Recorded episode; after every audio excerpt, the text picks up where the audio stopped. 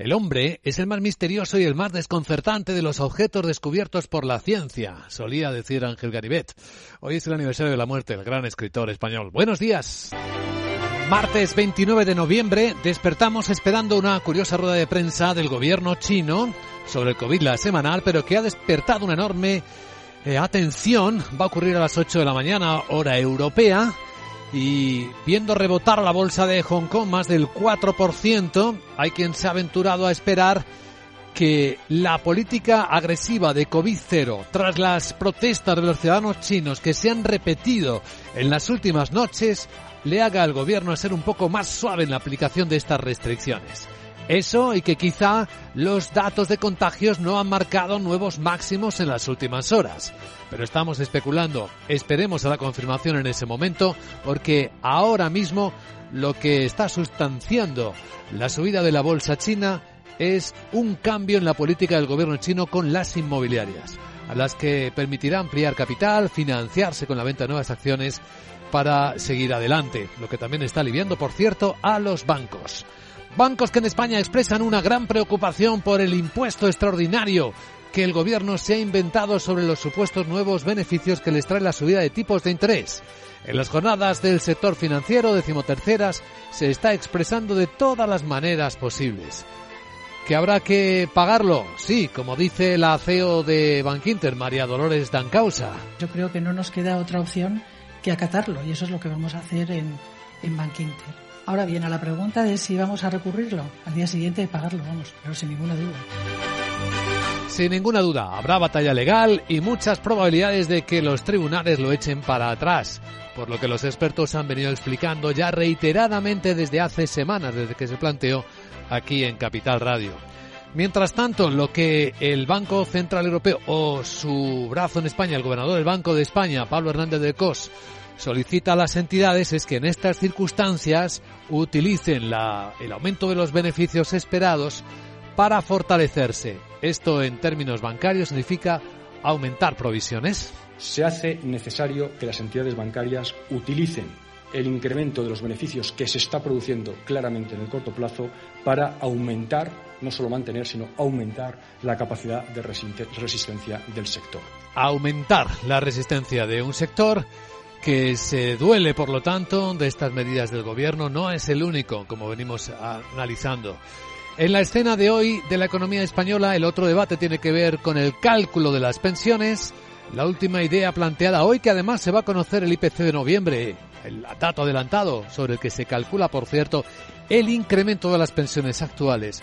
Bueno, de las futuras, para calcularlas, ahora el ministro Escribá, el ministro de la Seguridad Social, plantea utilizar los últimos 30, bueno, utilizar 30 años de cotización, elegir los 28 mejores, lo que a su compañera del gobierno, Yolanda Díaz, le parece una mala idea. Estamos haciendo cambios en el mercado de trabajo que mm, avanzan en la recuperación de derechos. Esto no es recuperar derechos, es recortar derechos. Y en este sentido, eh, nuestra posición es bien conocida y no la compartimos. De nuevo en España, el espectáculo político de un gobierno que se opone a sí mismo y a sus propias iniciativas forma parte de la actualidad que contamos cada mañana. Mientras que en los mercados, pues esperando lo de China, que vamos a analizar poco después de que tengamos las primeras referencias a las 8 y 10, 7 y 10 en Canarias, con una gran experta precisamente en el mercado asiático, con Alicia García Herrero, que es investigadora senior asociada del Real Instituto Elcano, además de economista jefe de Asia Pacífico en Natixis, pues vamos a ver qué van diciendo los otros mercados. De momento, positivos los futuros del mercado americano. El SP, el futuro sobre el SP500, viene rebotando 13 puntos, 3 décimas, pero aún por debajo de como estaba ayer a estas horas, en 3.983 ahora mismo. El futuro europeo parece que empieza a animarse un poquito, subida de 9 puntos, 2 décimas, en 3.947 el Eurostox, futuro del Eurostox 50. El euro parece que cobra también un poquito más de energía a estas horas, vuelve a subir contra el dólar en las pantallas de XTV a 1.0370. Y el que también se recupera de la importante caída con que comenzó la semana es el precio del petróleo, un 1,5% más caro que ayer. El barril West Texas americano está en 78 dólares 40 centavos con la onza de oro cotizando a 1.752. Capital, la Bolsa y la Vida, con Luis Vicente Muñoz. Las pantallas de CMC Markets apuntan a un comienzo de sesión con subidas en Europa. Vemos ya subir medio punto porcentual el CFD del mercado alemán, que es una referencia importante.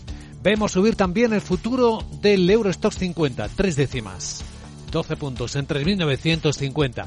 Y vemos subir también el futuro del mercado americano, el SP, cuatro décimas, son 15 puntos de subida, 3.984, aunque aún está por debajo de ayer. Sandra Torrecillas, buenos días. Buenos días de nuevo. Los inversores siguen la evolución de lo que está sucediendo en China, hoy con calma en cuanto a las protestas por la política de COVID-0. Vamos a ver qué nos dicen en esa rueda de prensa que está convocada a las 8 de la mañana, y, pero estamos observando ya subidas en esas bolsas, eh, impulsadas sobre todo por las inmobiliarias y los bancos. Pendientes también hoy de los datos de inflación, se publica el dato adelantado de IPC de noviembre en Alemania y en España y la confianza de los consumidores y empresarios tanto en la zona euro como en Estados Unidos. El Banco Central Europeo cree que la inflación en la zona euro todavía no ha tocado techo pese a superar el 10% en octubre y prevé seguir subiendo los tipos de interés para contener el incremento de los precios, según ha señalado su presidenta Christine Lagarde. Los tipos de interés son y siguen siendo la herramienta clave para luchar contra la inflación. Unos tipos de interés más altos reducen las medidas de demanda al encarecer los préstamos y al influir en el gasto, la seguridad, los préstamos y las inversiones de personas y empresas. Y esta intención frena la presión sobre los precios, aunque el ajuste tardará algún tiempo en notarse en la economía.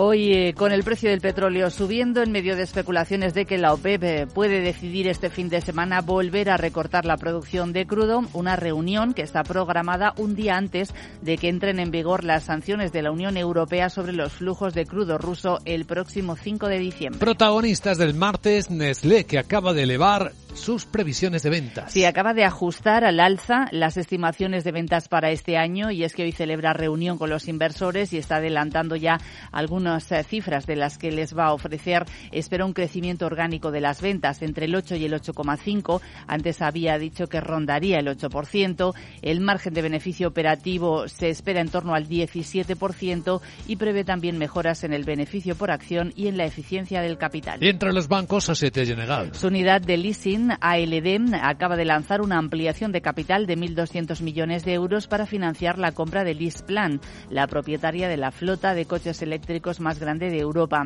El precio de las acciones será 7,50 euros y el periodo de suscripción del 2 al 13 de diciembre, ambos inclusive.